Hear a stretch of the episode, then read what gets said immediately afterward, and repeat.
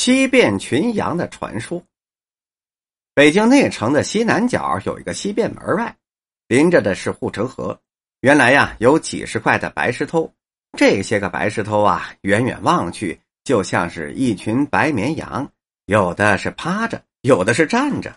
这便是西便门的一景——西便群羊。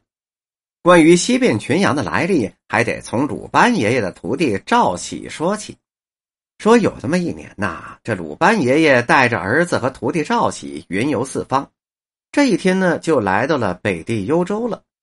当时这个地方正在修建城墙，城墙接近完工了。可是城门脚下的白玉石和城门里的海鳗用的豆渣石一时找不到合适的材料。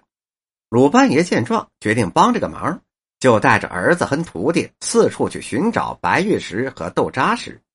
这一天呐，师徒三个人在来到了距京不远的位于北京西南的琉璃河。鲁班爷发现河边有很多的豆渣石，水底也隐藏着白玉石，可儿子和徒弟都看不见。鲁班爷说：“嗨，你们不信呐，我叫给你们看。”于是鲁班爷冲着河面大声喊道：“河底下的白家兄弟，你们醒醒！”没想到这河底下。当真有一种回声，有有有有！鲁班的儿子跟徒弟惊呆了。我的天哪！现在这石头都成精了。也好，石头是有了，要怎么把石头搬进城呢？师徒三个人商量着，还是赵喜有心眼儿啊。他对鲁班爷爷说：“运白玉石的功夫大，让石哥负责运送吧，来运送豆渣石。”鲁班爷爷一听，直夸徒弟懂得谦让。于是师徒三个人商量好了怎么运石头。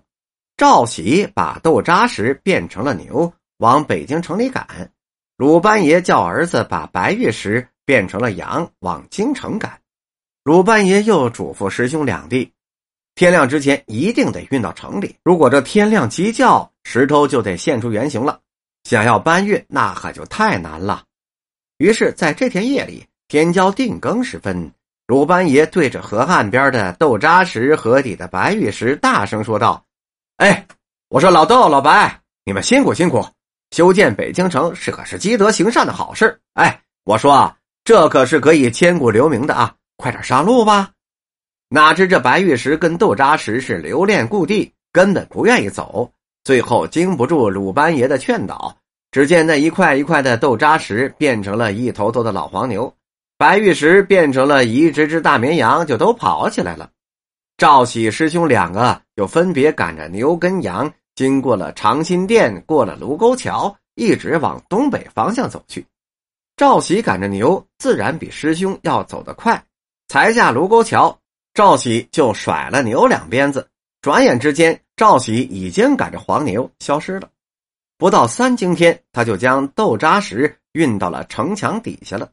黄牛霎时之间全部就变成了豆渣石，就等着石匠们整治之后漫城门了。